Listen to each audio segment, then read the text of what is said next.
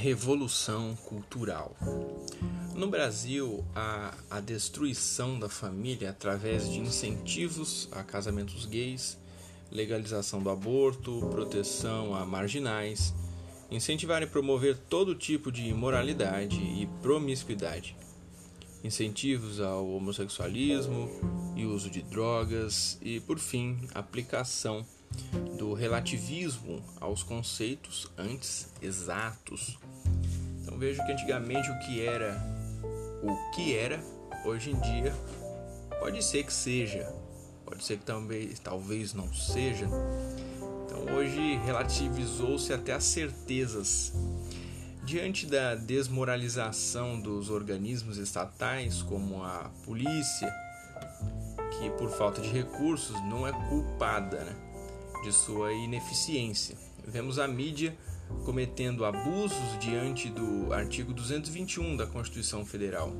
Olha o que diz: a produção e a programação das emissoras de rádio e televisão atenderão aos seguintes princípios: preferência a finalidades educativas, artísticas, culturais e informativas. Compare isso com a televisão secular. Veja se ela realmente faz isso, meus caros.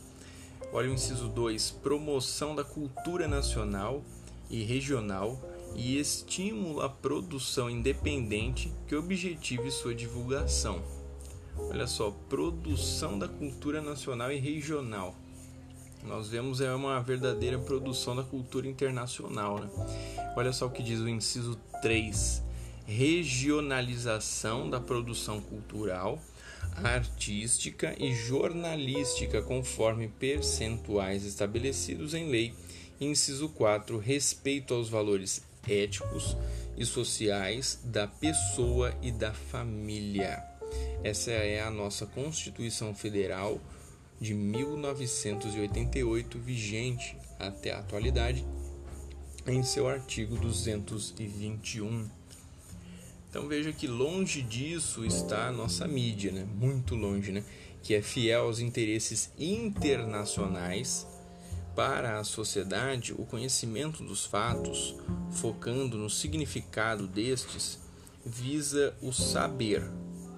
Por que das leis absurdas do Congresso ou até mesmo os abusos políticos do STF? Esse conhecimento, a genealogia de ato por ato, que se pratica em nosso país, pois o que vemos hoje são consequências e não atos provocados. São consequências.